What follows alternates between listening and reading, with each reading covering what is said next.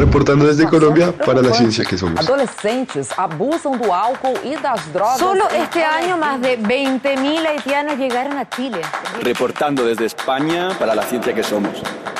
La Dirección General de Divulgación de la Ciencia de la UNAM, el Instituto Latinoamericano de la Comunicación Educativa y Radio UNAM presentan La Ciencia que Somos, Iberoamérica al aire. Iberoamérica al aire.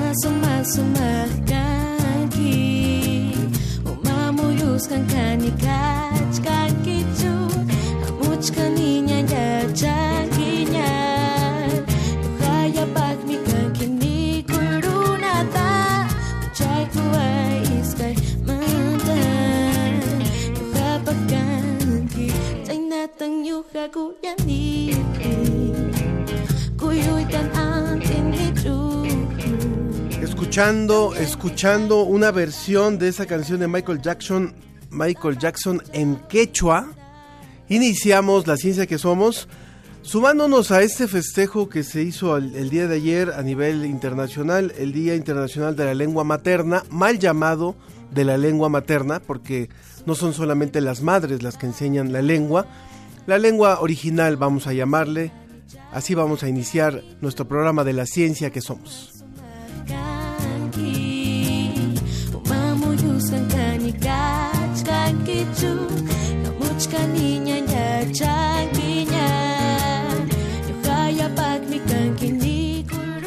Así vamos a ir presentándole a lo largo del día algunas versiones muy interesantes de diferentes géneros musicales en lenguas en lenguas originales, sumándonos así a las cifras que da la ONU que indican que al menos el 43% de las 6.000 lenguas que se estiman eh, que se hablan en el mundo están en peligro de extinción. Por eso es que ayer en todo el mundo se celebró este Día Internacional de la lengua materna, llamémosle nosotros lengua de origen, porque también los padres, por supuesto, que tienen una importante contribución en la preservación de la lengua. ¿Y qué le vamos a presentar hoy?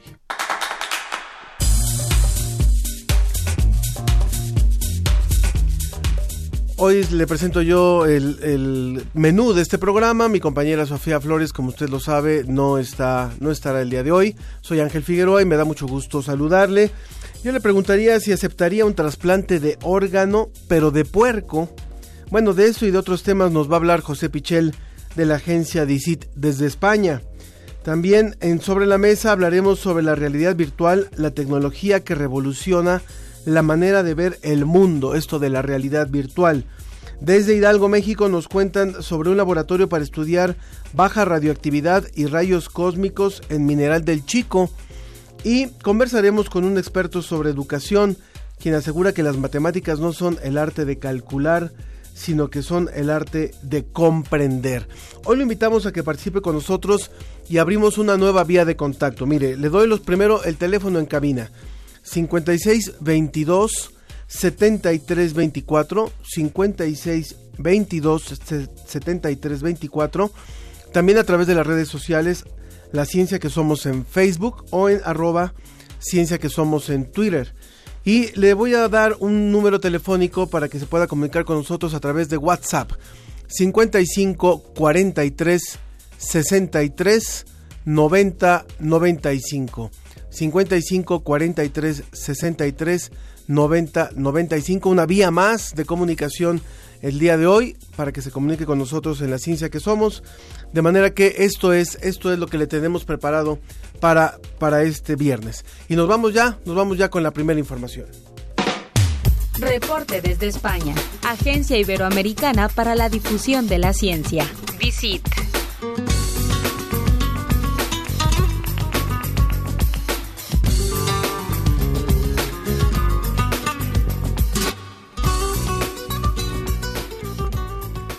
Querido José Pichel, te saludo con mucho gusto. Eh, un abrazo hasta Salamanca. ¿Cómo estás? Buenos días, buenas tardes para ti. José Pichel, ¿me escuchas? Hola. Eh, se escucha un poquito mal la línea, la línea telefónica. Sabemos que te estamos llamando a tu a tu móvil. Hola.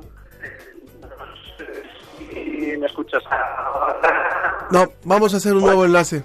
Vamos a hacer un nuevo enlace con José Pichel. Esta colaboración que nos hace la Agencia Iberoamericana para la Difusión de la Ciencia y la Tecnología DICIT desde el inicio de este programa, desde septiembre del año 2017, y que es fundamental para nosotros tener la visión desde, desde esta agencia de lo más importante ocurrido ocurrido en, en, la, en la semana que está por terminar. Aprovecho para enviar un saludo con muchísimo cariño a todas las radiodifusoras, a todas las personas sobre todo que nos escuchan en diferentes lugares de Iberoamérica. Primero, por supuesto, a los que nos escuchan en México a través de Radio IPN, a través del ILSE, que es el Instituto Latinoamericano de Comunicación Educativa, a través de Radio Alebrijes en Chiapas, a través de Aguascalientes, el 92.7 tu estación, también en Tabasco, también en Campeche, también en Oaxaca, también eh, a través de las estaciones afiliadas a la Comisión Nacional para el Desarrollo de los Pueblos Indígenas. A todos ellos les enviamos un saludo, al igual que a todos nuestros compañeros en Colombia y en Argentina. Y deseamos, por supuesto, que cada vez se vayan sumando más emisoras. Parece que ya retomamos la comunicación con José. ¿Nos escuchas bien ahora, José? Hola Ángel, ¿qué tal? Buenos días. Hola, muy buenos días, José. Ahora sí te escuchamos muy bien. Cuéntanos, por favor, eh, eh, tu información, porque hay varias notas que nos tienes preparadas el día de hoy acerca de, del Alzheimer, para empezar, ¿no? Eh, sí, la primera es de esta enfermedad que algunos...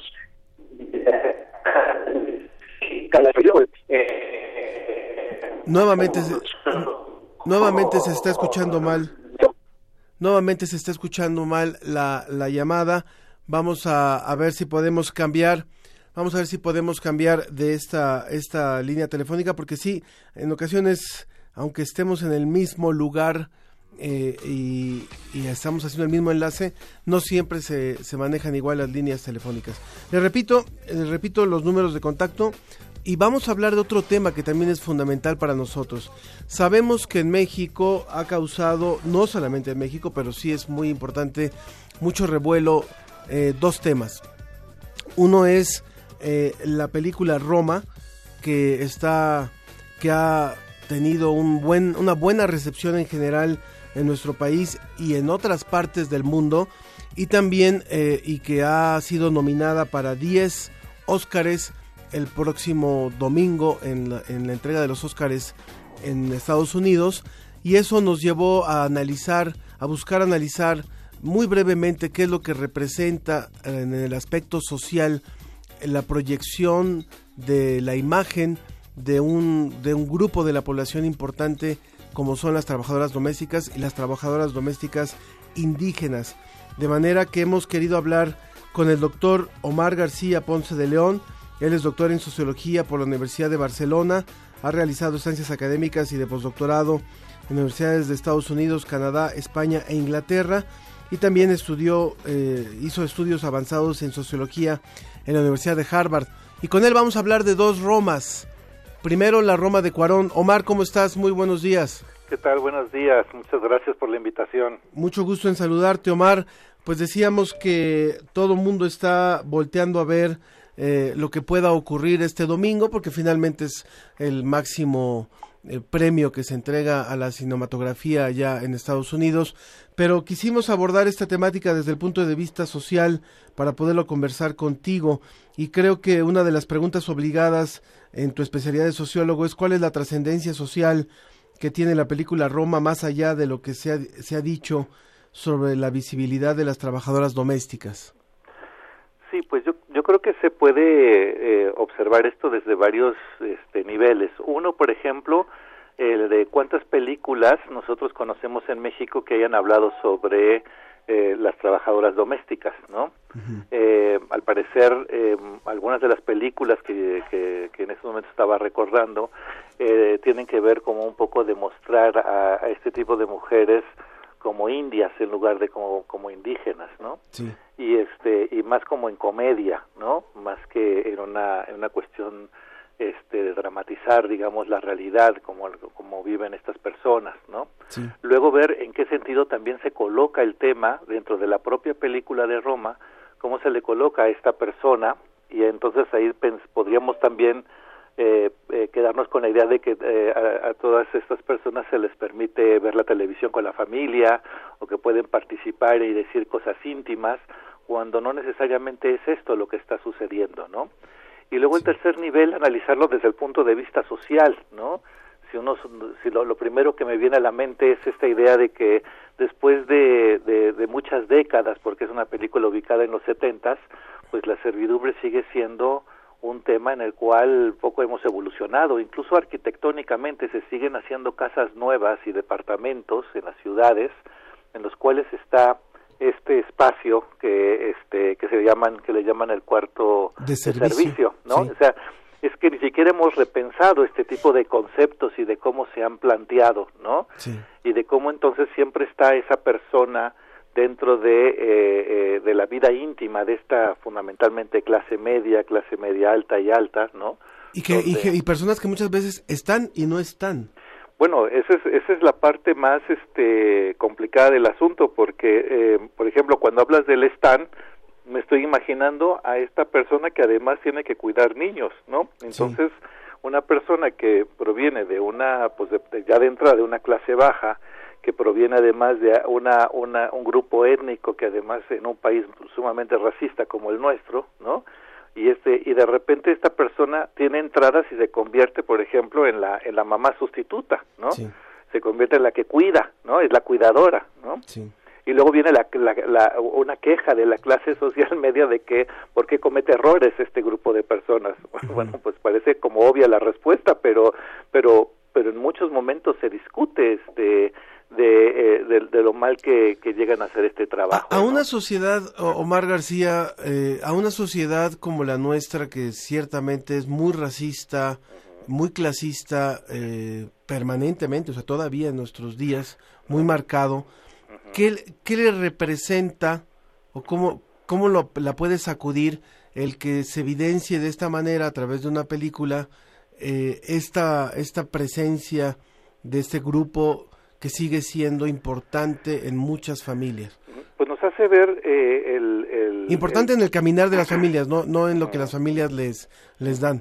Sí, pues eh, nos No muestra sé. nos muestra un retrato muy fiel de las desigualdades sociales de nuestro país, ¿no? Es, yo creo que esa parte eh, eh, más allá, digamos, de, de, de una persona que en la película la muestran como observadora, ¿no? De las cosas que le pasa a la clase media, el divorcio, este, el, el tema de lo que pasó en los años 70 de, de que me parece también muy interesante en la película que nos muestra esa parte donde el Estado se vuelve golpeador, ¿no? Del, de la sociedad civil, ¿no? Sí.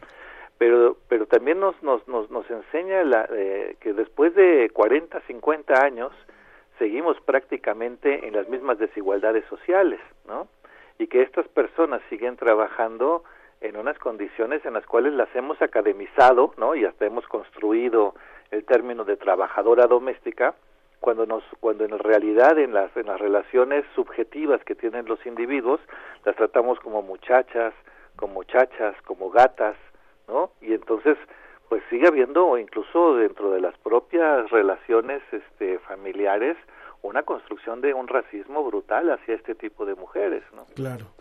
Eh, Omar, queremos aprovechar este, este enlace que estamos haciendo contigo. Creo que vale mucho la pena el analizar más a fondo eh, lo, que, lo que representa una película como esta.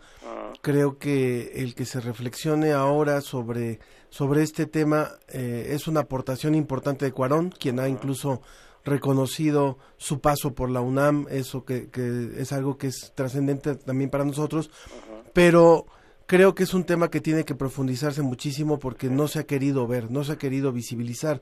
Así y es. quisiéramos hablar contigo de otra Roma, de otra Roma que sí está fuera de, de México, que es la, la Roma donde está el Vaticano. y donde está ocurriendo hoy en día otro eh, evento verdaderamente histórico, puesto que el actual Papa ha convocado a una reunión en donde también por primera vez con estas características se hace visible el caso de muchas personas que fueron abusadas por, por sacerdotes. Eh, ¿qué, ¿Cuál es tu primer eh, impresión a bote pronto de la trascendencia histórica de esta, de esta convocatoria que está haciendo el actual jefe de la Iglesia Católica para reconocer un problema de, que se ha dado adentro de la Iglesia Católica? Sí, lo primero que me viene a la mente es que no les quedaba de otra, ¿no? Es decir, el desprestigio que se estaba ya ganando la Iglesia era eh, de una dimensión eh, increíble, impresionante, ¿no? Y esto, este, pues realmente estaba afectando ya los propios cimientos de la de la Iglesia. Y si algo, este, y si, si algo le ha permitido sobrevivir a la, a la Iglesia Católica es como dejar los trapos sucios adentro, ¿no? Y que estos no salgan. Pero en este caso la sociedad civil ya reaccionó y entonces viene una pues un desprestigio a nivel internacional porque no es solamente de un sitio, sino que eh, por todos lados donde ha estado la Iglesia Católica se han cometido barbaridades respecto a, este a este tipo de, cosas, ¿no? Y entonces pues eh, lo que nos muestra es pues la importancia que tiene la sociedad civil para poder marcar este tipo de comportamientos en instituciones pues que además es una institución tan tan históricamente antigua como es la este, la Iglesia Católica pues nos muestra digamos que le cuesta le cuesta mucho cambiar no es decir una institución que tuvo que venir de la demanda social el que el que tomaran en cuenta la posibilidad de los cambios no y que incluso el propio papa está designado ahí como un papa jesuita de un país latinoamericano, ¿no? Es decir, jugaron mucho con los con los símbolos para poder poner a esta persona ahí y que empezar a enfrentar este tipo de problema, pero nuevamente es gracias a que la sociedad civil finalmente reaccionó a esta a esta manera en la cual la Iglesia este pues había roto todo tipo de no solamente de aspectos morales y éticos sino además de, de las leyes de los propios países. ¿Y, ¿Y, qué se puede esperar a partir de esta de esta reunión de esta primera convocatoria soy soy poco optimista porque eres poco eh, optimista sí porque la, la, la iglesia normalmente sola es reactiva y, y, y, lo hace digamos por este precisamente porque ahora sí le tocaron una parte de sus cimientos que es esta parte moral de, de la religión como por sí misma.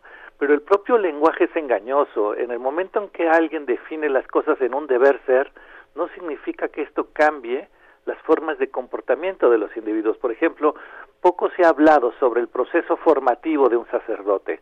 Poco se habla sobre cómo este individuo va a interactuar con las otras personas y cómo tiene que hacerse esa interacción. Si un, un sacerdote puede tocar la cabeza de las personas, pues eso tiene mucho significado para muchas personas que se sienten abandonadas. Entonces, ese papel como curativo que tiene la moral del, del, de la religión, ¿no? Este, ya puede inmediatamente generar un tipo de vínculo en el cual las personas que son creyentes, pues se abren, eh, se abren este, tremendamente a, ese, a, a, a esa sugerencia de que alguien me está dando su afecto, ¿no? Claro. Entonces, pues ese tipo de cosas yo yo sí sigo viendo que no no se tocan no no Claro. están eh, no están en, no están delante de nosotros no y este asunto de hablar de las leyes pues nosotros en México tenemos ya mucha experiencia de que una cosa son las leyes y otra cosa es nuestra realidad social de violencia en la cual nos encontramos no Claro. entonces eso me parece que es fundamental para poder entender esto. Más bien yo diría que lo que este, habría que trabajar más es el tema de la sociedad civil. Tenemos que educarnos como sociedad civil sobre cuáles son nuestros derechos, qué cosas se pueden, qué cosas no se pueden.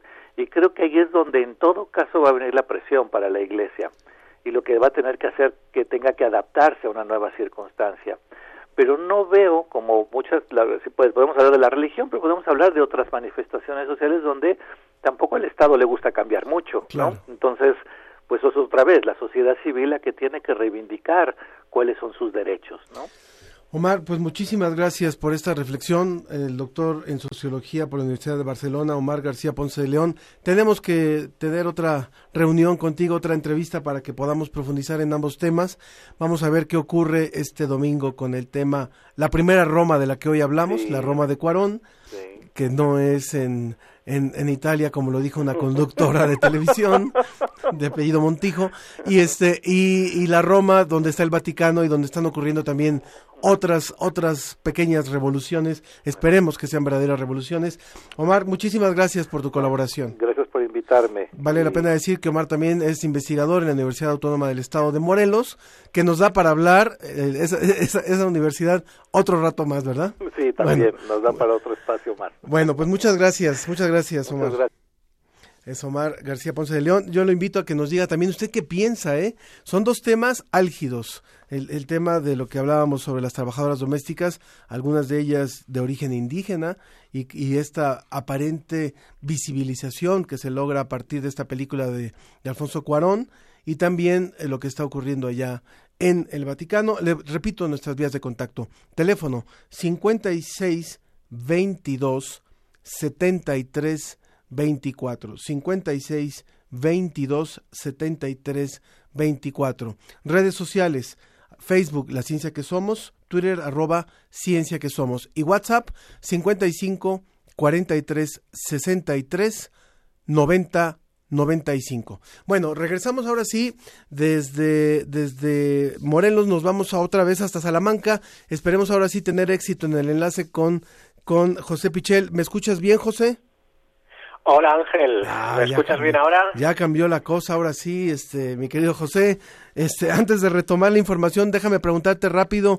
Eh, ¿Tuvo exhibición en España la película de Roma, de la película mexicana de Alfonso Cuarón? Bueno, pues eh, se da la circunstancia de que aquí se ha estrenado en Netflix y eh, no se ha podido ver en cines. Directamente la, la hemos tenido que ver eh, a través de esta eh, plataforma, que también es un poco, yo creo que el signo de los tiempos, ¿no? Está cambiando la forma de distribuir el cine, eh, las series y en este caso, pues en España creo que se ha llegado a estrenar en, en algunos pocos cines, pero la inmensa mayoría de nosotros la hemos tenido que ver a través de Netflix. Vamos a ver cómo le va el domingo y ojalá que se pueda presentar en cines, puesto que es muy distinta la percepción en particular de esta película, por varias cosas, por sus efectos de sonido y demás en cine que en una televisora, en una televisión en casa, ¿no? Pero bueno, ahora sí, vayámonos con el Alzheimer o, o ya se me olvidó de qué íbamos a hablar. Bueno, pues eh, sí, íbamos a hablar de, de, Alzheimer y vamos a hablar de eh, un estudio de la Universidad de Barcelona, aquí en España, sí. sobre una nueva estrategia terapéutica para afrontar eh, esta, esta enfermedad, que es, eh, desde luego, en, en, opinión de muchos, la auténtica epidemia del siglo XXI, porque, eh, bueno, pues la esperanza de vida va aumentando y con ello también aparecen muchos más casos de, de Alzheimer. Eh, bueno, sabemos todos la importancia de las neuronas. ¿No? En nuestro cerebro, en nuestro eh, sistema nervioso, las neuronas eh, son las células principales. Sin embargo, hay otras células muy importantes que son los astrocitos y cuyo papel parece, eh, bueno, pues de protección precisamente de las neuronas y se está descubriendo cada vez que se investiga que su papel es aún más importante de lo que se pensaba, ¿no? Entonces, este tratamiento está eh, muy centrado en el papel de los astrocitos. Y en concreto los investigadores lo que han hecho es eh, generar eh, genéticamente unos, unos ratones que eh, bueno pues eh, generan de forma endógena eh, por sí mismos los astrocitos una familia de proteínas que eh, actúan como protectoras después de, eh, de, las neuronas, con lo cual en enfermedades neurodegenerativas como el Alzheimer, pues eh, se consigue una protección y se consigue en estos ratones buenos resultados en cuanto a efectos cognitivos, en cuanto a la recuperación de sus capacidades eh, cognitivas, ¿no? Sí. Eh, hay que tener en cuenta, por supuesto, que estamos hablando de ratones, que el salto en la investigación eh, hacia hacia los humanos todavía es muy grande y que estamos hablando del Alzheimer, que es una enfermedad muy compleja, con lo cual, bueno, no podemos lanzar las campanas al vuelo, pero sí podemos hablar de una nueva estrategia para tratar de abordar la enfermedad, es decir, si estamos hablando de que en los ratones estamos viendo un efecto protector que, tendrían eh, los astrocitos a través de esa producción de, proteínas, pues quizás es una eh, manera de afrontar, una nueva manera eh, de afrontar el problema y quizás a partir de ahí en un futuro pueda surgir un tratamiento que sea aplicable en el caso de, los humanos. Como digo, en estas enfermedades siempre hay que tomarlo todo con mucha prudencia. Las investigaciones eh, van paso a paso y son muy lentas, pero estamos, bueno, pues ante, ante un pequeño avance que no sabemos si en un futuro pues puede ser realmente importante. Ojalá, ojalá, porque realmente el padecimiento del Alzheimer es brutal para quienes, para quienes lo, llegan a, tener y, y, para sus familias, por supuesto.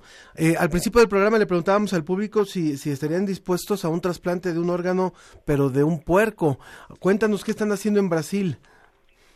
Bueno, pues en Brasil también están tratando de investigar, eh, desde luego, otro de los grandes temas, que es eh, los órganos, la producción de órganos para trasplantes. Eh, ahora mismo las opciones que tenemos es un trasplante de órganos de humano a humano, lo cual, bueno, pues también genera muchos problemas, muchas complicaciones, problemas de rechazo. Entonces, una de las líneas de investigación que están desarrollando en bueno, pues en laboratorios muy avanzados del mundo, es poder crear un poco a demanda esos órganos, que podrían crecer, por ejemplo, en, eh, en, el caso de, que estamos hablando en, en cerdos y eh, pero tener las características de los órganos humanos que eh, necesitamos entonces lo que están haciendo en, Brasil que es la investigación a la que nos referimos es ver un poco qué compatibilidad tendrían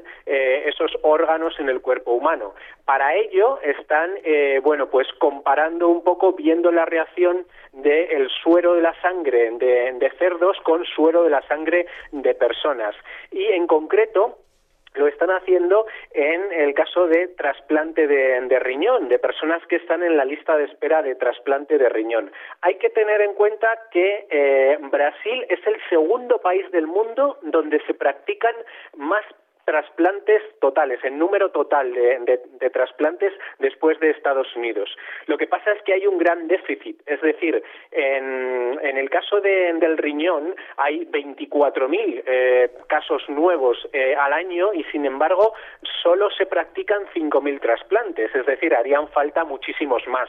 Con lo cual, eh, bueno, pues si conseguimos desarrollar esta bioingeniería que consistiría en hacer crecer órganos a partir de células madre y que esos órganos, eh, bueno, pues podrían crecer, como decimos, en el cuerpo de, un animal, en este caso del cerdo, que se parece mucho el cuerpo del cerdo al de, al de una persona. Bueno, pues el siguiente paso, el siguiente reto es eso, eh, conseguir que no haya rechazo y eso es lo que están eh, investigando en este caso los científicos brasileños. Pues bien interesante, bien interesante. Imagínate que realmente se logre que a partir de este de esta investigación pueda haber donación de, de, cerdos hacia, hacia seres humanos, híjole, sería un paso importantísimo, ¿no? Sería un paso importantísimo porque no tendríamos eh, que depender de, otros eh, seres humanos que tengan que fallecer, que tengan eh, un accidente para poder obtener ese, ese órgano que necesitan muchos enfermos, ¿no? Entonces, bueno, pues esta línea de investigación creo que es muy importante y hay además, bueno, pues yo conozco personalmente el caso de un investigador español que es puntero en esta línea de investigación que se llama Juan Carlos Izpisúa y que trabaja en, Estados Unidos precisamente, eh, bueno, pues tratando de desarrollar estos órganos que eh, pueden ser eh, trasplantados. Se han hecho experimentos, hay que decirlo, en, otro tipo de, animales. Se están haciendo experimentos en varias especies de animales, como hacer crecer un órgano distinto, en este caso sería un órgano humano, hacerlo crecer en un cuerpo de, de un cerdo, ¿no? se están haciendo experimentos con otros animales para ver, eh, bueno, acabar de perfeccionar esta técnica. Muchísimas gracias, José, por esta información alentadora, sin lugar a dudas, y gracias por la colaboración de la agencia DICIT en este, en este programa. Muchísimas gracias, Ángel. Así que nada, hasta el próximo viernes a ver si tenemos menos problemas de comunicaciones. Claro que sí, que tengas un excelente fin de semana. Muchas gracias. Igualmente, un abrazo. Nos vamos rápidamente a una pausa. Vamos escuchando un rap, también en quechua. También en quechua. Ah, en quechua. Eh, es eh, eh, del Ecuador. Y regresamos, regresamos a la ciencia que somos.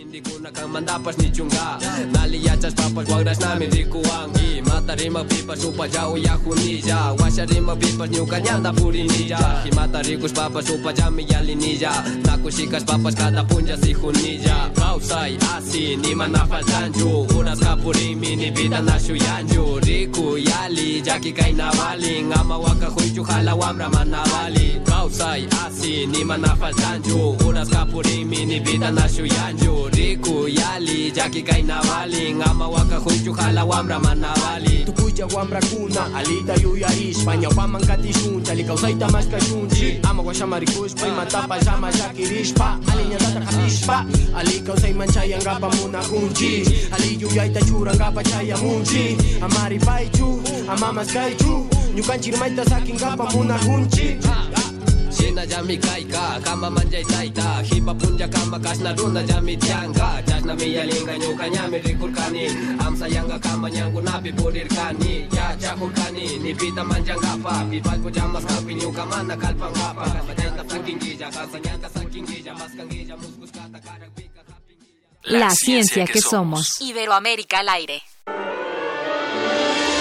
El Instituto de Geología de la UNAM en el marco de la Semana del Arte Contemporáneo de la Ciudad de México, te invitan a la exposición Earth Body, obra que aborda orgánicamente aspectos de feminismo, naturaleza, migración, así como de mestizaje y descolonización a través de diferentes nociones de cuerpo y tierra.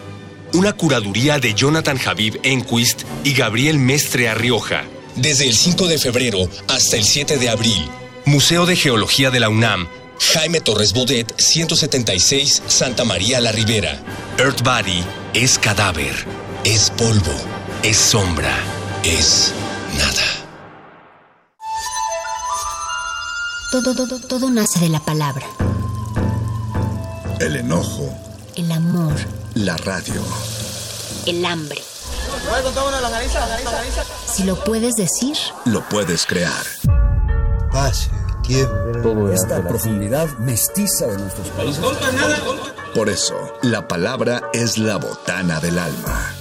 Muerde lenguas, letras, libros y tacos. Lunes y miércoles, 20-15 horas, por resistencia modulada. 96.1 de FM. Radio UNAM. Experiencia sonora.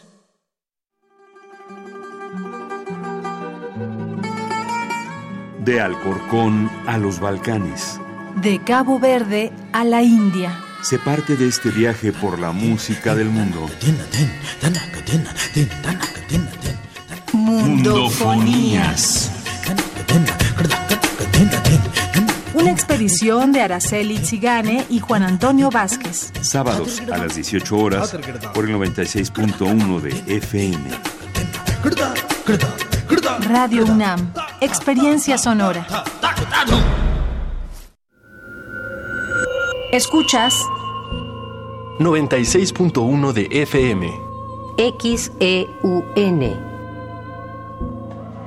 Radio UNAM. Comenta en vivo nuestra programación. Facebook Radio UNAM. Twitter arroba Radio UNAM. Radio UNAM. Experiencia sonora. Continúa la, ciencia, que, somos. Iberoamérica al aire. Sobre la mesa.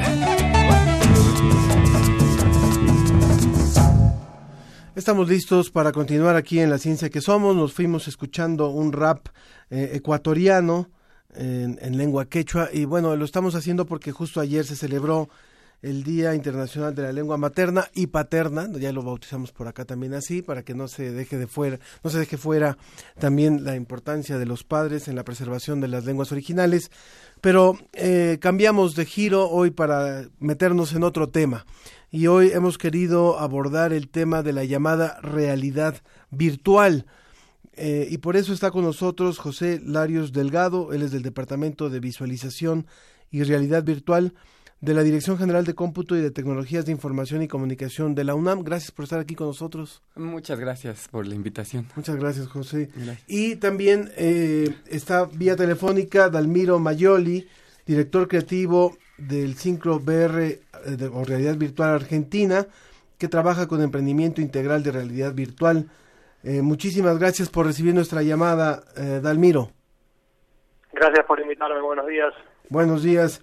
Bueno, hemos querido abrir esta mesa para, para abordar esta temática. No habíamos hablado de realidad virtual en el programa y creo que es muy importante eh, comentar primero, bueno, de qué se trata esta, esta tecnología y cuáles son las principales aplicaciones que tiene. Entonces, ¿quién podría dar una breve descripción? A lo mejor hemos visto por ahí en algún centro comercial, en algún lugar, unos lentes que se colocan.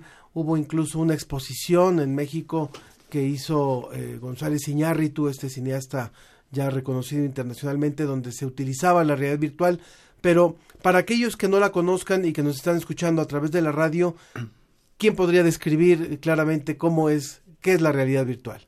Bueno, pues si, si me permiten un poco, eh, pues también quizá un poco antes de describir la realidad virtual, eh, podríamos platicar un poco de, de, la historia, porque hoy parece que es como algo muy, muy reciente, pero quizá al igual que el cómputo también tiene ya muchos años que se ha desarrollado. Mucho trabajo detrás. Y nos podemos remontar hasta principios del siglo XIX, donde ya se pensaban en hacer pinturas panorámicas con la intención de poder eh, hacer que las personas se sintieran dentro de la escena que se estaba pintando y esos son los primeros este rasgos que hay por la realidad virtual y e imágenes estereoscópicas que tiene que ver con cómo nosotros vemos la profundidad y la y percibimos la, las tres dimensiones del espacio que tiene que ver con la separación de nuestros ojos y diferentes imágenes en un ojo en el ojo izquierdo y en el ojo derecho.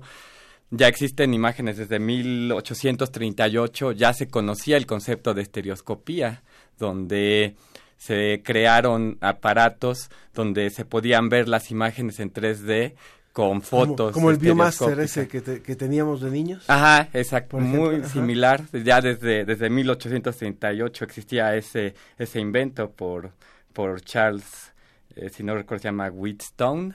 Y ya para 1929 eh, ya este ya también se eh, creaban simuladores, que es otra de las aplicaciones de realidad virtual, se creaban simuladores mecánicos, ni siquiera electrónicos, por ejemplo, para el entrenamiento de pilotos de combate, se creaban, y eso se ha visto en algunas películas, como creaban como los avioncitos, pero no volaban, sino estaba todo manejado mecánicamente. Pero es parte de simular la, la realidad, aunque no se esté directamente en el, en el ambiente, viviendo esa, esa parte de la realidad. Y de ahí, pues, eh, nos podemos todavía ir este hasta 1930 que podemos decir que la ciencia ficción también ya predecía que podía existir algo tecnológicamente como la, la realidad virtual con un libro que se llamó The Pygmalion Spectacles o los lentes o goggles de Pygmalion de un autor eh, se llama Stanley Winton y ya predecía que con ponerse unos lentes uno podía trasladarse a otra realidad y tener sensaciones y experiencias que no están envueltas en donde en el espacio donde donde uno está. Y básicamente esas son las primeras eh, antecedentes antecedentes. y es lo que se ha tratado de, de hacer en realidad con con la realidad virtual es transportar a una persona a, a otra a otra realidad, a otro espacio a través de las sensaciones que, que, que tiene de las de, de, nuestros órganos sensoriales, llámese desde la vista hasta el, el, oído, y podría ser el tacto y podría ser el gusto y el olfato, aunque esas experiencias no son tan, tan conocidas hoy por hoy. Ah, Dalmiro, ¿quieres complementar? ¿Quieres este, sumar eh, en la descripción de no solamente histórica, sino de lo que ya estamos viviendo hoy como parte de, de esta realidad generada, la realidad virtual? Yo a la, a la realidad virtual la veo como una plataforma muy versátil que a veces se le llama máquina de empatía porque permite a uno interiorizarse con cómo se sienten los demás en otras situaciones o cómo o cómo son algunas experiencias a las que no se podría acceder. Por ejemplo, cámaras bajo del agua, cámaras adentro del cuerpo y un montón de utilizaciones. La realidad virtual muchas veces tiene un desafío que es que el público no lo confunda con un juego o con algo de puro entretenimiento. No porque no haya eso en la realidad virtual, sino porque es tan amplio y es tan complejo que se aplica en un montón de áreas, como si fuera psicología, educación, comunicación, real estate, políticas públicas, medicina, marketing, deportes, turismo. Hay realidad virtual en todas las áreas de la vida y es parte de esto que está pasando, como contaban recién la historia, donde la mayoría de la gente no conocía esta tecnología, apenas se la imaginaba, y en estos últimos años hay algunas empresas multinacionales que han llevado esto al siguiente nivel y hoy las personas comunes, por así decirlo, están con la posibilidad de usar realidad virtual, ya sea con lentes de cartón o con lentes un poco más costosos, pero digamos que son accesibles y se está como empezando a descubrir todo este universo. Es decir, que eh, a partir de este desarrollo del cual nos describió primero José y complementa a Dalmiro, que es que eh, finalmente lo que se busca es eh, poder ubicar a un espectador en un punto, en un sitio en donde o no ha estado o le sería imposible estar, como puede ser adentro del cuerpo, o como puede ser a una profundidad en el agua donde el ser humano no puede llegar, y, y provocar las reacciones de esto que no podemos eh, vivir de forma natural. Y a partir de eso generar qué generar un cambio de conducta generar un aprendizaje generar qué sí pues generar una transformación en, en, las emociones muchas veces. A veces los psicólogos por ejemplo lo usan para tratar diversas fobias entonces ahí estás dentro de la psicología en lo que sería el, el conductismo o sea estás tratando de cambiar la conducta del sujeto Después en medicina, si quisieras ver el cuerpo humano por dentro, bueno, ahí sería un aprendizaje, o podría ser un cirujano que está haciendo una residencia y usa una plataforma de realidad virtual con manos incluidas en la que está aprendiendo. O, por ejemplo, si la, el Ministerio de Transporte, o no sé cómo se llamará en México, quisiera hacer una política pública de concientización, como se hizo en Argentina, por ejemplo, se le muestra a los conductores de autos y de motos cómo es un accidente en realidad virtual y a partir de ahí uno también trata de modificar las conductas y que la gente aprenda de alguna manera y se concientice de, otro tipo de situaciones. Le voy a repetir al público eh, nuestras vías de contacto para que puedan eh, interactuar con nosotros. 56 22 73 24 es nuestro teléfono. 56 22 73 24. En Facebook La Ciencia que Somos. En Twitter arroba Ciencia que Somos.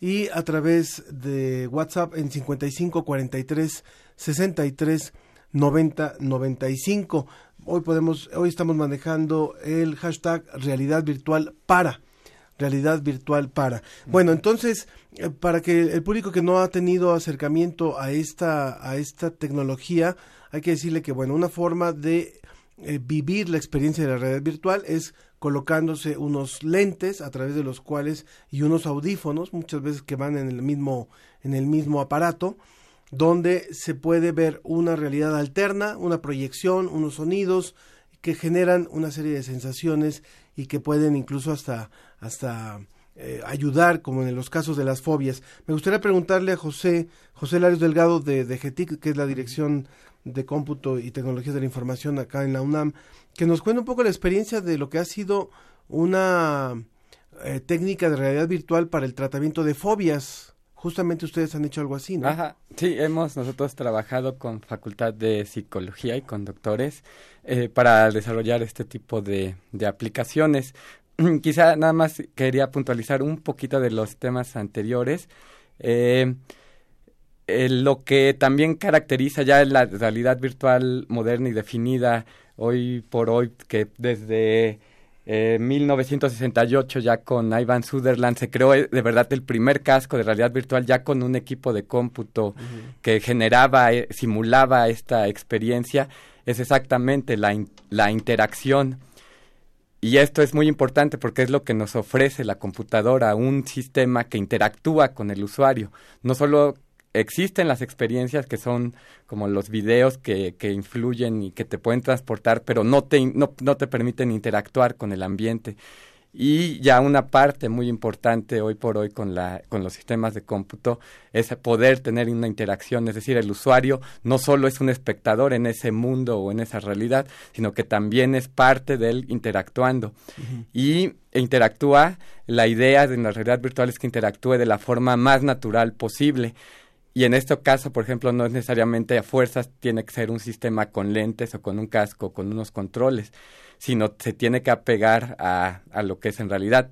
Vuelvo al caso, por ejemplo, hoy los simuladores de vuelo no les ponen propiamente un casco, les simulan la cabina para que sea lo más parecido a lo que quieren experimentar en qué la ha pasado, realidad. ¿Qué ha pasado con lo de las fobias? Cuéntanos. Eh, un con poco. el caso de las fobias, pues eh, se ha aplicado para tratar pues un, eh, una serie, una gran serie de trastornos y hay varios estudios donde se ve el avance de, de, los, de los sujetos que, tienen estos problemas. Nosotros, por ejemplo, hemos hecho aplicaciones que tratan fobias de cualquier tipo, puede ser desde el, la- el miedo a las alturas, miedo a la, a la claustrofobia, miedo a los espacios eh, pequeños, miedo a las arañas, por ejemplo, eh, que eso es lo de, lo de lo más común.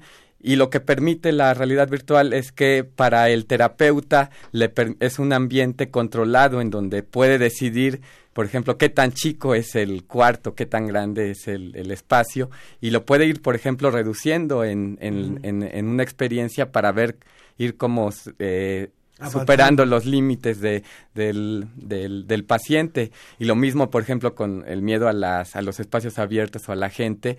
Son medios controlados donde primero, por ejemplo, le puede poner dos o tres personas y pues Vas no se puede sentir tan, tan incómodo, pero se puede ir aumentando hasta que esté completamente lleno como, no sé, como el zócalo, una plaza así.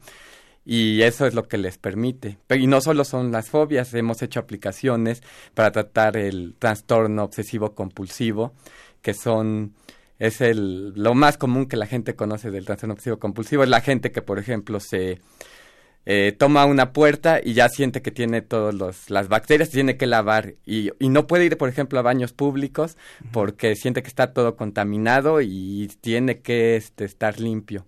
Ese En es el, un- en el caso de Almiro Maggioli, de, director creativo de Syncro, Realidad Virtual allá en Argentina, tú hablabas de que en efecto a veces se tiene la imagen de que todo lo que es realidad virtual es para entretenimiento y no, tiene otros, otras aplicaciones como esta, como el caso de- del tratamiento de algunas, algunos trastornos. ¿Qué otras aplicaciones en torno a la ciencia eh, se ha logrado desarrollar a partir de la realidad virtual, Dalmiro? A la ciencia, no, sé exactamente a, a qué te referís con ciencia, pero por ejemplo en educación Ajá.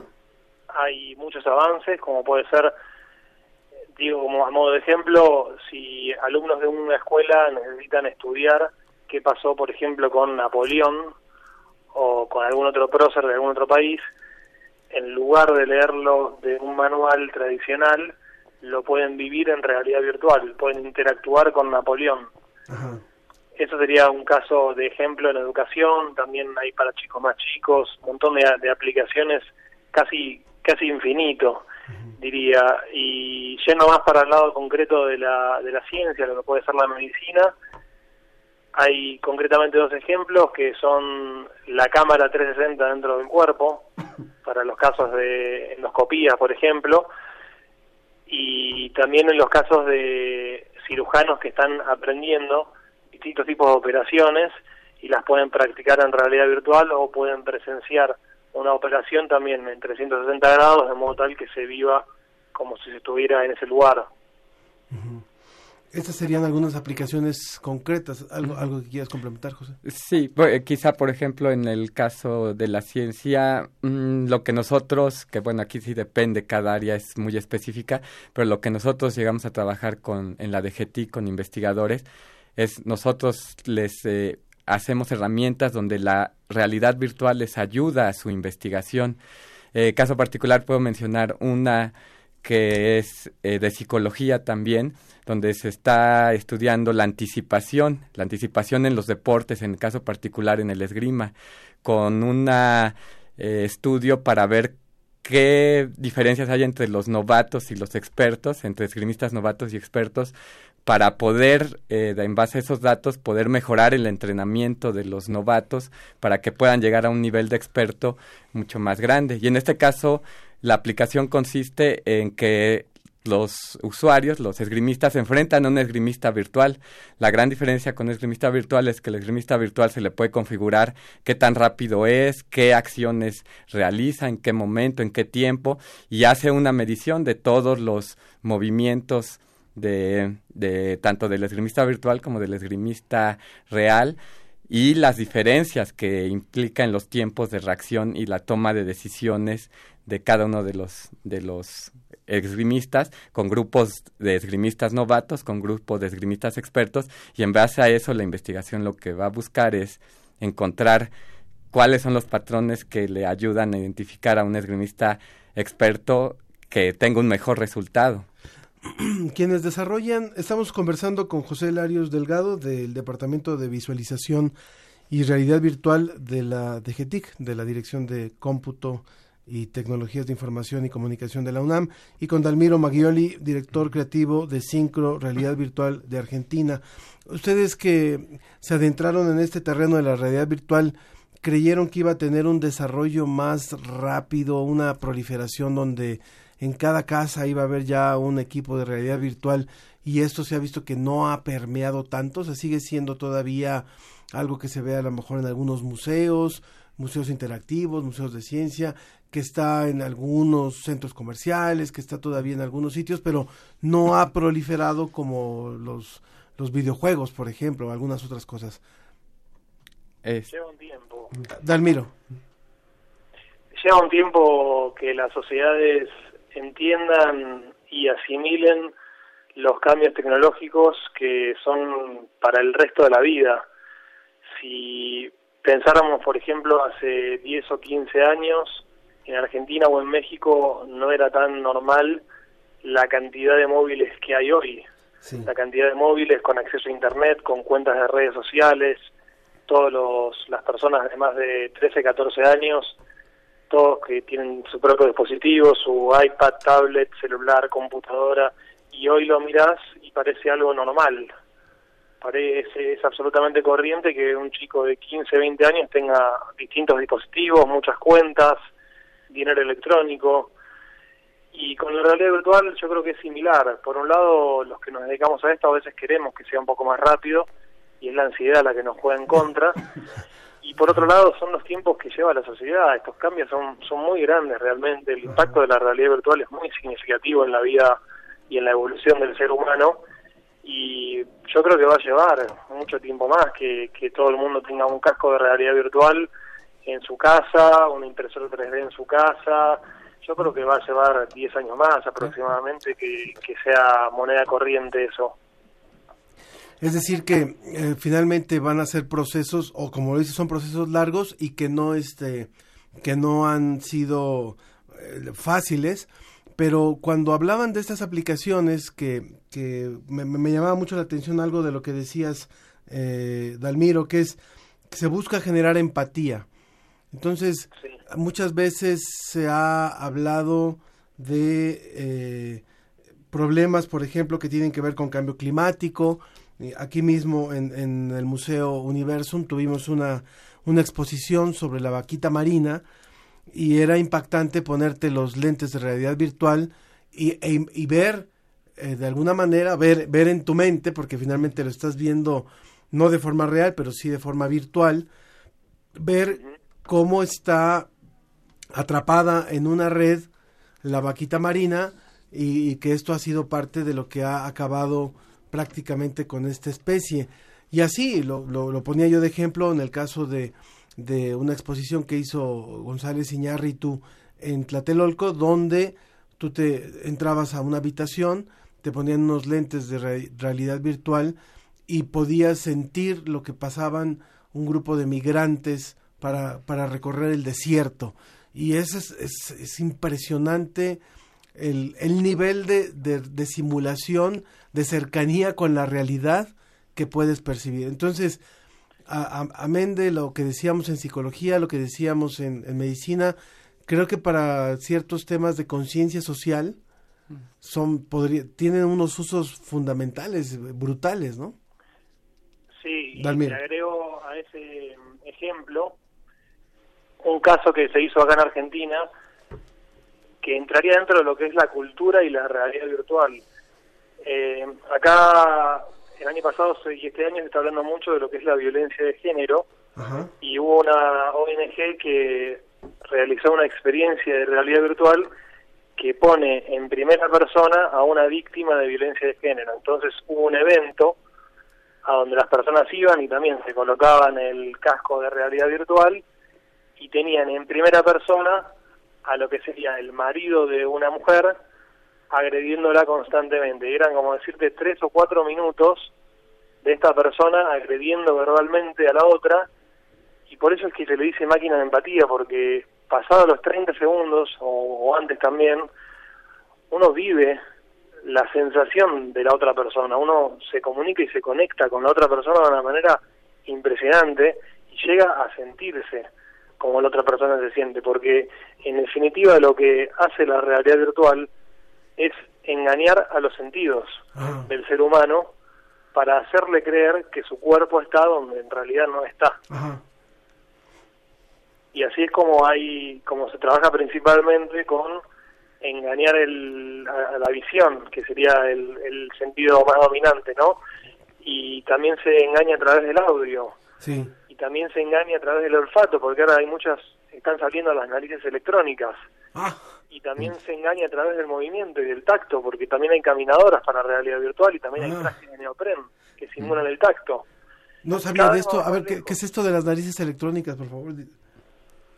y se están empezando a investigar se están empezando a, entregar algunas muestras en algunos lados del mundo de, buscando la idea de que se pueda oler algo que en realidad no está ahí, que se genera un olfato de alguna manera ficticio. Wow. José, querías... Eh, pues sí, es la parte de la empatía es una parte que sensibilizar, sensibilizar también ayuda mucho y básicamente los usos que se puede dar de la realidad virtual, no olvidemos, al fin y al cabo la realidad virtual es una herramienta y es un medio como existen muchos otros como el que estamos ahorita utilizando, que es la radio, como es que es la televisión, como es el cine, como son los libros. Ah, la gran diferencia, como comentaba, con la computación es que permite interacción y eso hace que las experiencias sean mucho más eh, reales y por lo tanto pues puedan eh, llegar más a la, a la persona. Pero el uso es, es como una herramienta tal cual, no tampoco va a ser quizá una panacea, pero es otra herramienta más con la que contamos eh, en la actualidad. Hay unas posibilidades infinitas de aplicación. ¿Algún comentario final que quieras hacer, Dalmiro Maggioli, director creativo de Syncro Realidad Virtual desde Argentina? aliento a los emprendedores, a los curiosos, a los que no saben qué hacer y les gusta un poco el emprender, a que investiguen qué hay en la realidad virtual y en los campos que a cada uno le gustan. A lo mejor hay alguien que es un profesor de arte o a lo mejor hay alguien que es un bailarín y no se imaginan que puede haber una comunión entre su área de trabajo y la realidad virtual. Los aliento a que investiguen a ver qué se puede crear. Muy bien, muchas gracias por esta por esta colaboración. ¿Algún comentario final, José? Pues eh, muchas gracias y pues sí, también eh, pues una invitación a todo que quien quiera eh, conocer más acerca de la realidad virtual, que se acerque. Hoy por hoy es mucho más fácil encontrar alguna experiencia en algún museo, en algún centro comercial.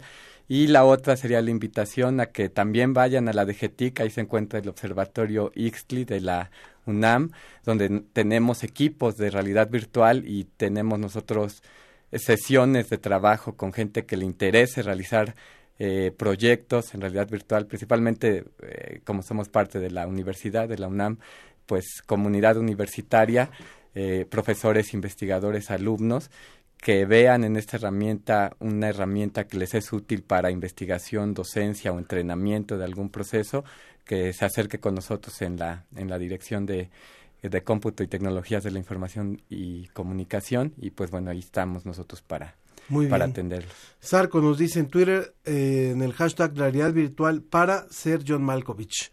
Y también la otra pregunta que nos hacen es si la realidad virtual es para todos, cardíacos, gente con presión alta. ¿Puede haber alguna consecuencia si no está uno bien de salud? Pues eh, depende de la experiencia. En general sí también se recomienda tener algunas cuestiones médicas dependiendo de, de, cada una de las experiencias. Bueno, hay unas que son muy fuertes, muy fuertes y entonces sí no, no sería nada recomendable para, para una persona que tenga alguno de estos padecimientos. Y también, también pero sobre todo a, niños, también no es muy recomendable a niños menores de 6 años que estén sobre todo utilizando cascos de, de realidad virtual todavía por que sí están en, en desarrollo y, y, no es todavía muy conveniente que estén utilizándolos. Muy bien. Bueno, pues yo, yo, supe de algunos que en el partido pasado de Pumas contra América querían que eso fuera realidad virtual, pero fue realidad. Y bueno, se pusieron un poco mal, pero bueno. bueno, pues muchas gracias. Muchas gracias a nuestros dos invitados por esta, por esta colaboración. Y eh, vamos rápidamente a, a un poco de música. Seguimos escuchando música. Eh, ahora vamos a escuchar un rap maya de Guatemala, hoy que estamos reconociendo las, eh, el Día Internacional de la Lengua Materna y Paterna, lenguas originales, y regresamos con la ciencia que somos.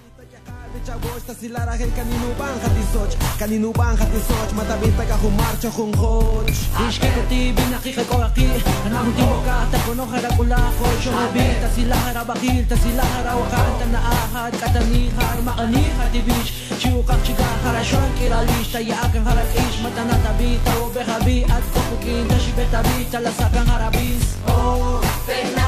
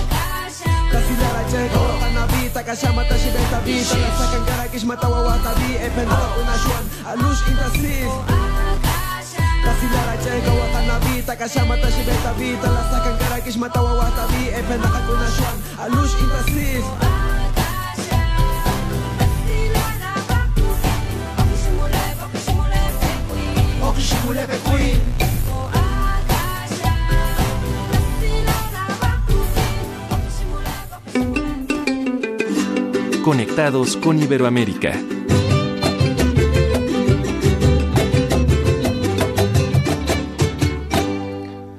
Continuamos continua, eh, conectados con Iberoamérica y me da muchísimo gusto ahora enlazarme a, nuevamente hasta España, en donde está el doctor José Antonio Fernández Bravo. Él es docente, escribe e investiga sobre educación y aprendizaje de la matemática y sobre los procesos de enseñanza para la innovación educativa. Posiblemente usted lo ha visto porque eh, se ha hecho muy reconocido dando conferencias y demás, y él habla acerca de la gran trascendencia que tiene escuchar a los niños para la educación, para, para realmente tener un buen proceso de educación. Doctor José Antonio, ¿cómo está? Muy buenas tardes para usted. Muy buenas tardes, buenos días para ustedes. Muchísimas gracias por recibir nuestra llamada. Cambiamos de giro en el tema que veníamos hablando, pero nos interesa muchísimo a nivel iberoamericano poder hacer esta reflexión junto con usted de por qué, por qué es importante entender el contexto en el que están los niños para poder eh, tener un proceso más libre, más, más integral de la educación eh, en, en el momento en que estamos viviendo como países.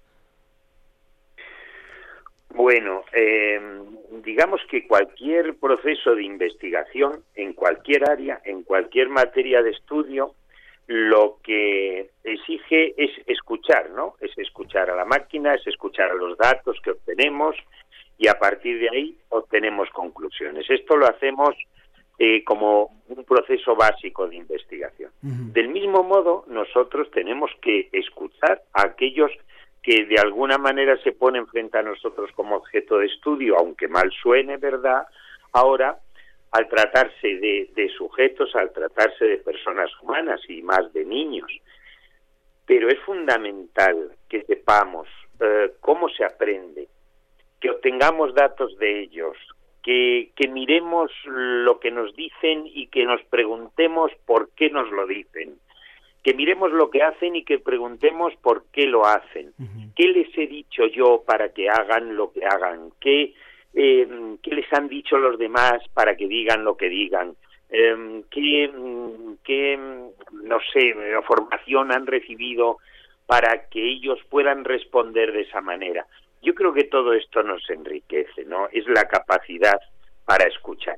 En definitiva, para dejar de oírte a ti y empezar de oír empezar a oír a los demás, ¿no? Claro. Usted pone ejemplos muy claros y nos gustaría que nos contara algunas de estas anécdotas que le ha pasado en el aula, de cuando usted como profesor o como muchos maestros preparan una clase, creen que van a generar una reacción en los niños y se recibe y reciben una gran sorpresa a partir de la de la racionalidad de los niños.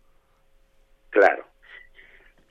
Bueno, evidentemente cuando tú preparas una clase pues la preparas desde el cerebro del que enseña. Lo haces con ilusión, lo haces pues entregando, por supuesto, todo aquello que, que proyectas hacia un éxito futuro al día siguiente cuando te enfrentes a ellos, ¿no?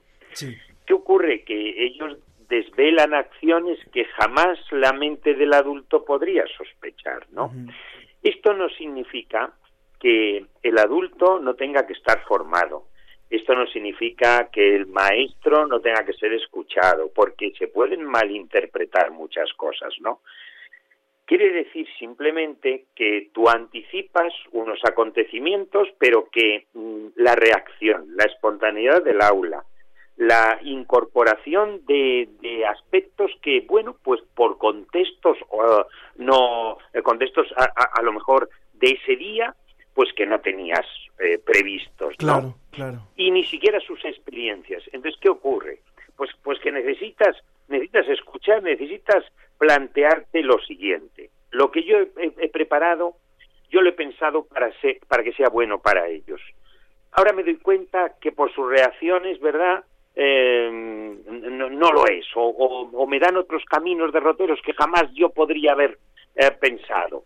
Tengo dos opciones. Una, seguir con lo que he preparado, porque creo en la enseñanza y me da igual el que aprende, o decir, oh, no, la mente del ser humano es superior a mi método de aprendizaje, superior a lo que, a mi método de enseñanza, perdón, es superior a lo que yo he preparado. Pues en definitiva, la finalidad son ellos. La finalidad no es el ejercicio que yo he preparado. Yo lo he preparado para ellos y para ellos no vale, ¿cómo voy a mantener el ejercicio? Sí, sí.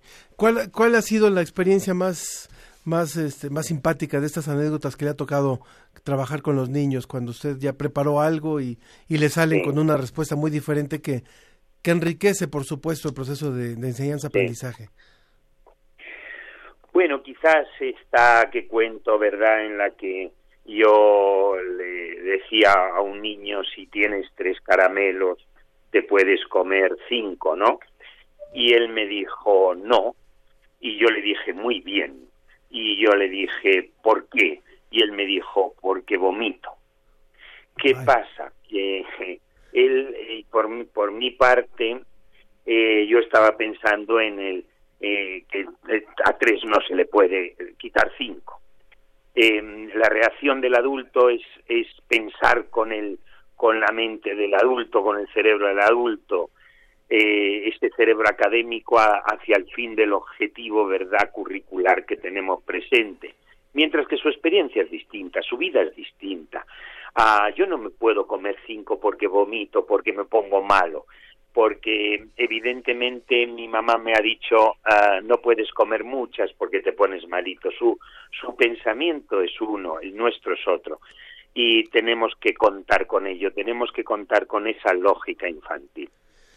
Eh, cuando hemos tenido unos modelos educativos bastante verticales y que llevamos décadas y décadas con algunos modelos bastante verticales, ¿Cuánto podría transformar el, hacer lo que usted está sugiriendo y lo que promueve a través de sus estudios, que es yo no puedo enseñar sin escuchar al otro, yo no puedo pretender que un niño eh, conozca algo, aprenda algo, si no parto de su contexto, de su experiencia, de su vivencia, o de lo que ocurre, o de lo que le ocurrió ese día, o de lo que está sintiendo en ese momento.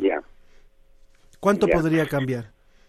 Bueno, vamos a ver. Eh, a ver si entiendo bien la pregunta. O sea, eh, ¿cuánto podría cambiar el, la formación del niño? Exacto. La, la preparación del niño o cuánto tiempo nos costaría en, el, en, la escuela, en los colegios, eh, formar a los profesores para que esto tenga lugar. No, no no, la, primera parte, más bien, es decir, ¿cómo podría transformar realmente la educación si es que llegamos ah, a, un modelo donde donde le damos un peso ah, más importante a, nuestro interlocutor que es el, el alumno?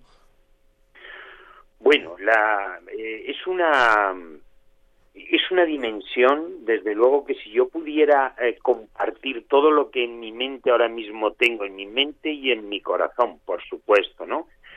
Eh, sería de verdad con una de una amplitud impresionante. ¿Por qué? Porque no no estamos preparando con esta metodología solo para obtener respuestas sino que las asignaturas o las materias de estudio sean en definitiva medios, no fines, medios que nos permiten desarrollar a la persona, hacerlos más listos y mejores y mejores personas. ¿Qué significa esto? Significa que la forma de enseñar con una metodología verdaderamente de respeto, una metodología de la vocación, que verdaderamente es la que hay que tener, ¿verdad? Eh, es una es una acción que nos permitiría eh, creer que creyeran en sí mismos, que se atrevieran a, eh, que conjugaran distintas respuestas antes de elegir una, que escucharan a los demás para saber que esa opinión que estoy escuchando va a fortalecer la mía. haríamos una mm, sociedad y una ciudadanía de respeto, de, cooperación de verdad. Hoy no un aprendizaje cooperativo no es cuestión de, sentarse juntos, sino de sentirse juntos. Y esta concepción es fundamental. ¿Qué piensas tú para? Em, ¿Qué se te ocurre a ti? ¿Qué otras alternativas supones? ¿Por qué no puedo partir de ti, de tus ideas, para llegar, ojo, al conocimiento? ¿eh? Yo no estoy negando el conocimiento, lo que debemos proponer es que cualquier avance didáctico implica saber más y saber mejor, pero sobre todo ser más y ser mejor. Claro. Eh, países como México eh, hemos vivido algunas reformas educativas y, ahora se avecina posiblemente la derogación de una reforma educativa que se que se eh, aprobó en, la administración anterior. ¿cuáles serían las premisas a nivel eh, Iberoamérica? Yo sé que cada país tiene sus particularidades, pero en función de hacia dónde va, hacia dónde va el desarrollo tecnológico, hacia dónde va la, la, falta de acceso a la educación todavía, hacia dónde va la demanda laboral, ¿cuáles serían las grandes premisas que tendríamos que tener como generales para, para enfocarnos hacia una buena eh, dinámica educativa actual, moderna eh, y también humana? Bueno, eh, quizás un aspecto importante a, debatir mucho, claro, por supuesto, no quiero ser yo imprudente con las respuestas cortas, pero uno de los aspectos es eh, considerar que de alguna manera también hay que escuchar al maestro, hay que escuchar a la maestra, ese profesor y profesora que entrega con amplitud y con generosidad, ¿verdad?, todo lo que es y lo que sabe a, a, estas, a estos alumnos. Los sistemas educativos no los tienen en cuenta, aunque dicen que sí, no los tienen en cuenta. De alguna manera, yo diría que eh, un currículum, y mm, lo aportaría a cualquier país, ¿no? Un currículum eh, libre, pero libre de verdad, que a mí me diga eh, qué estándares debo alcanzar a los 12 años, pero que no me diga cuándo debo alcanzarlo, porque mira, a los 10 años te vamos a examinar de esto, a los 9 te vamos a examinar de esto, a los 11 eh, te vamos a examinar de esto, te vamos a limitar totalmente tu acción metodológica, tu proceso de secuenciación de contenidos, tus, em, no sé, actividades em, creativas que, que a partir de determinadas innovaciones tú quieras incorporar en tu centro. Es un currículum sumamente reglado, dogmático, donde no te puedes salir por ningún lado. Ese respeto al maestro y ese acompañamiento al maestro que exige esa libertad verdaderamente nos va a dar un fruto muy grande. Por eso yo siempre digo, pero no solo en México, por lo que usted me está contando, sino también en España, ¿verdad? Hemos pasado muchísimas leyes educativas yo ya llego a decir incluso que eh, en nuestro país no existen leyes educativas, sino venganzas electorales, y que eso evidentemente no beneficia absolutamente a nadie, que hay que dejar una libertad. Una libertad curricular no significa una ausencia de conocimiento, significa que demos libertad verdaderamente a la educación y, demos libertad a quien tiene que llevar esa educación. Y esa educación la tiene que llevar el maestro la tiene que llevar el pedagogo, el psicopedagogo, el profesor, el licenciado, el doctor, pero no el político. Claro. Nos pregunta Rosario Galina si esto que usted está diciendo funciona solo para los niños o también para el aprendizaje de los adultos, como los idiomas o la tecnología. Bueno, vamos a ver, es que lo que estamos, eh, cuando hablamos así, ¿verdad? es, ni siquiera es un prólogo de lo que nosotros estamos proponiendo eh, ni siquiera es una, una brizna de idea, ¿no? Porque, ¿qué pasa? Que cuando tú estás ante un grupo de profesores 10 horas y puedes expresar esto, y puedes expresar la metodología, y puedes poner ejemplos, y puedes ver que da igual hablar a niños de cuatro años que a, a adolescentes de 18, que da igual que eh, que esto sea para matemáticas o que sea para ciencias sociales o geografía o educación de adultos, que en definitiva lo que estoy diciendo es si, si ya no se trata de que eh, cualquiera de que los adolescentes, los adultos aprendan como nosotros enseñamos. Lo que yo estoy diciendo es que ahora ya hay que enseñar como ellos aprenden y que el que el profesor de adultos tendrá que, que pensar cómo aprende el adulto y el profesor del adolescente tendrá que pensar cómo aprende el adolescente, que la neurociencia ya nos ha dicho que hay que saber cómo se aprende para saber cómo se enseña, que hay dos paradigmas educativos muy grandes y que solo, a mi juicio, dos, los que creen en el que enseña y los que creen en el que aprende. Mm, esto es lo que yo diría en muy breve, con, este breve tiempo. Pero claro, eh, hay, que poner los principios, los criterios del método, de la metodología, aplicarlo a un determinado contenido eh, conceptual, ¿verdad?, del currículo, para que se vea que efectivamente eh, eso sale. ¿Y cuál es la premisa básica, básica en la que nos podemos apoyar como cimientos? Pues que hay un proceso fundamental que es el siguiente, emoción, creatividad, razonamiento y contenido. ¿Qué significa? Que, y en ese orden, que primero hay que despertar la emoción. ¿Por qué? Porque nuestro cerebro lo que hace es percibir, pensar y sentir. Ojo, para generar ideas, las tres cosas, y solo nos estamos creyendo que solo piensa, ¿verdad? Segundo, que emoción no es eh, que estén contentos o que les hagamos reír, no. Emoción, despertar la emoción del que aprende es despertar la curiosidad y las ganas, despertar el querer hacer. Esa es la primera misión del maestro querer hacer. el que aprende me diga quiero hacer. Después, que generen ideas libres.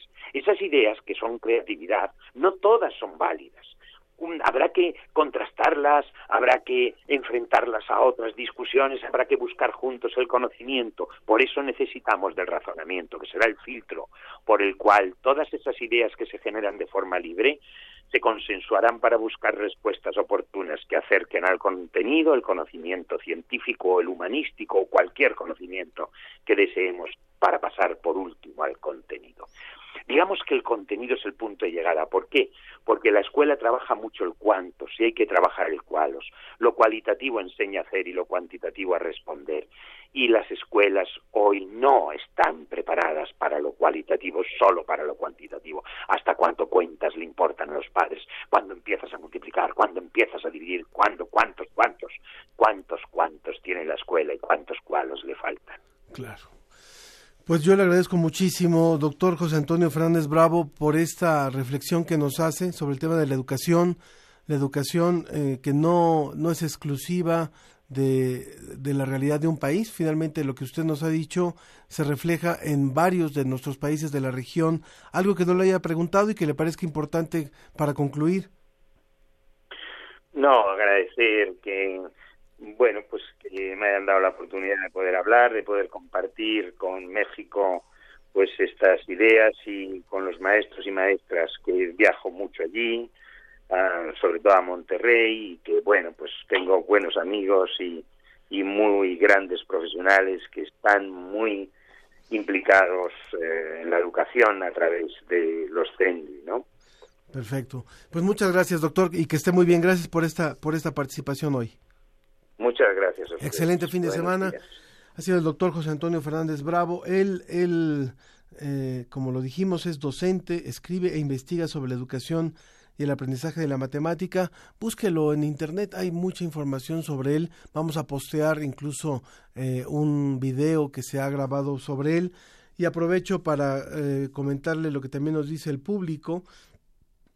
bueno, aprovecho también y para decirle que en un momento más vamos a hablar para cerrar el programa sobre un evento que está ocurriendo en el estado de Hidalgo. Usted sabrá que eh, desde hace un año, se lo anunciamos hace un poco más, hay un, geoparque allá en la zona minera, de, en la comarca minera de Hidalgo, de manera que eh, hoy se está realizando un evento, un evento que le da inicio a un laboratorio para estudiar la baja radioactividad y rayos cósmicos en el mineral del Chico.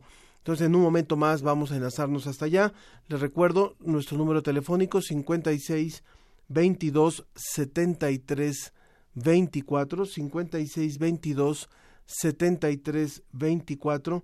También en redes sociales La Ciencia que Somos, en Facebook, en Twitter arroba Ciencia que Somos y a través del WhatsApp 55 43 63 90 95. Ha sido un menú muy amplio el día de hoy en este programa. Hablamos de la película Roma y de las nominaciones que tiene para el próximo domingo en la entrega número 91 eh, de los de los Óscares allá en Estados Unidos, también de lo que está ocurriendo en, en, el Vaticano con esta reunión convocada sobre el tema de pederastia, hablamos de realidad virtual, hablamos ahora sobre educación y nos enlazamos ya con el doctor Carles Canet, que es secretario académico, eh, que es coordinador del Geoparque Mundial de la UNESCO, eh, comarca minera. doctor Carles, ¿cómo está? Muy buenos días. ¿Qué, tal? Buen, buen día. Muchas gracias por esta, por este enlace. Cuéntenos, por favor, qué es esto de la ciencia del Lab Chico que es este evento que están en el que están ustedes hoy allá en el en el geoparque de la comarca. Cuéntenos, por favor, doctor. Claro, con, con mucho gusto. Eh, bueno, como eh, el geoparque es, es un, una designación de la UNESCO y, y busca eh, del desarrollo de las comunidades a través de la educación, la investigación y siempre bajo los, los parámetros de la sustentabilidad del desarrollo sustentable, ¿no? Entonces es un modelo de, de gestión para territorios que tienen un, un, un legado geológico, minero, según sea el caso, pero que sea sobresaliente a nivel mundial. Y bueno, eh, resulta que eh, desde hace aproximadamente 10 años existe en, en, en, México entre la comunidad de físicos de altas energías, eh, principalmente liderado por el Instituto de Ciencias Nucleares de, de la UNAM, existe la voluntad de crear un laboratorio subterráneo que se dedique eh, a, la, a la física y astrofísica de partículas y a otras disciplinas de frontera. ¿no? En, el, en el mundo no hay, no hay muchos de estos laboratorios. Eh, hay, comentaban que hay entre 15 y 20 y a diferentes profundidades. ¿no? Entonces, lo que hemos visto es que el geoparque le da un, un, lugar posible a, a, estas instalaciones, dado que pues la población está concientizada sobre la importancia de la investigación. Es algo que ha hecho, que se ha trabajado por años el Geoparque, ¿no? Explicar la importancia de la, los valores de la UNESCO, la investigación, los objetivos de desarrollo sustentable. Entonces, eh, encontramos una, una, población que es muy receptiva y además tenemos eh, minas, en el caso del Chico, las minas del río Milagro, que son utilizadas actualmente con fines turísticos. Entonces, son minas eh, seguras, estables, donde hay, hay guías turísticos que, que, hacen recorridos con los fines de semana, con, con los visitantes, con familias, etcétera. Entonces, es un, un lugar bueno para tener equipos eh, que estén midiendo eh, radioactividad natural, partículas que vienen de, de la ionosfera y del cosmos. Y, y, bueno, para el geoparque esto es extraordinario, tener esta, esta sinergia y esta multidisciplinariedad, entre, en, en, este caso entre la física y las ciencias de la Tierra. ¿Cuándo empezaría a funcionar o cuándo va a empezar a funcionar este laboratorio para medir? Bueno, en este caso, el, el, digamos, la lógica que estamos siguiendo es primero comunicar a las a las personas que vienen aquí, ejidatarios, a los escolares, niños, niñas, este, maestros, al presidente municipal, autoridades ejidales, lo que se va a hacer para que ellos lo vayan como, este, entendiendo como algo positivo, algo que es para, pa, para el bien de las comunidades. Estamos en esa fase. Eh, también existen ya algunos de los detectores que están en el Instituto de Ciencias Nucleares, se han traído ya para algunas pruebas preliminares, porque no es lo mismo tener un instrumento en un laboratorio en CEU que meterlo en una mina donde hay filtración, hay agua y lodo, la corriente falla, ratos, etcétera. Estamos en esa etapa. Entonces, de, dependerá ahora eh, de eh, las adecuaciones que se puedan hacer, obviamente eso también requiere presupuesto, etcétera, en el en el lugar ideal de la mina, que por cierto se ha determinado mediante estudios de, um, de tesistas de, de ingeniería minera de la UNAM. ¿sí? Entonces, nuevamente la interdisciplina aquí juega porque están también los, los estudiantes involucrados, en este caso ingeniería de minas. Entonces, una fecha no la puedo yo asegurar, pero, pero creo que ya estamos cerca, tal vez estamos hablando de un par de años, de tener ya instrumentos midiendo midiendo aquí aquí bajo tierra. Pues eh, qué buena noticia y esperemos que esto siga siga avanzando. Invitamos eh, eh, es una oportunidad para recordarle al público que eh, México cuenta con dos geoparques. Uno es este desde donde hoy este, tenemos este enlace con el doctor Carles Canet, el, eh, que él es secretario académico del Centro de Ciencias de la Atmósfera y coordinador del, del Geoparque Mundial UNESCO Comarca Minera. Ahí está uno digamos que ahora para que les quede le quede claro a la población que nos escucha en México, la toda esta zona de los prismas basálticos y demás quedó dentro de lo que es todo el territorio del geoparque. El geoparque es un espacio muy amplio de varias hectáreas y que vale la pena visitar. Tiene una implicación cultural, tiene una implicación de recursos geológicos, geofísicos y es importante por eso el que ahora se pueda establecer este próximo laboratorio de investigación. Doctor Carles Canet, muchísimas gracias por esta colaboración con nosotros. Muchísimas gracias y, un gran saludo desde el chico. Que tenga, que tenga muy buen día y, buen evento por allá, buen evento por allá ahora que están en esta, en esta, en este trabajo con muchas gracias. bueno, gracias, gracias. Y también eh, nos dice Agustín Bernal, el tiempo que escucho Radio UNAM, debo realizar otras actividades y doctor entrevistado hasta las 11.49. Me gustaría conocer si hay información disponible, impresa o en Internet sobre el aprendizaje y facilitación del aprendizaje en matemáticas. Le vamos a hacer llegar información a, Agustín Bernal y muchas gracias a todos los que hicieron posible este programa. Eh, que es un equipo bastante amplio en la producción, Susana Trejo, Janet Silva, en la, en la asistencia de producción, Cianya Velázquez, en la operación técnica, Ricardo Pacheco y Arturo González, en la producción general, Claudia Ogesto. Hoy no estuvo Sofía Flores, tampoco va a estar la próxima semana. Ya me empezaron a preguntar qué falta, que no, dónde está Sofía, que falta la chispa que le pone ella al programa. Esperemos que ya en 15 días regresa Chispita. Bueno, nos vamos escuchando música náhuatl eh, y, y, recordando el Día de las Lenguas Maternas y Paternas.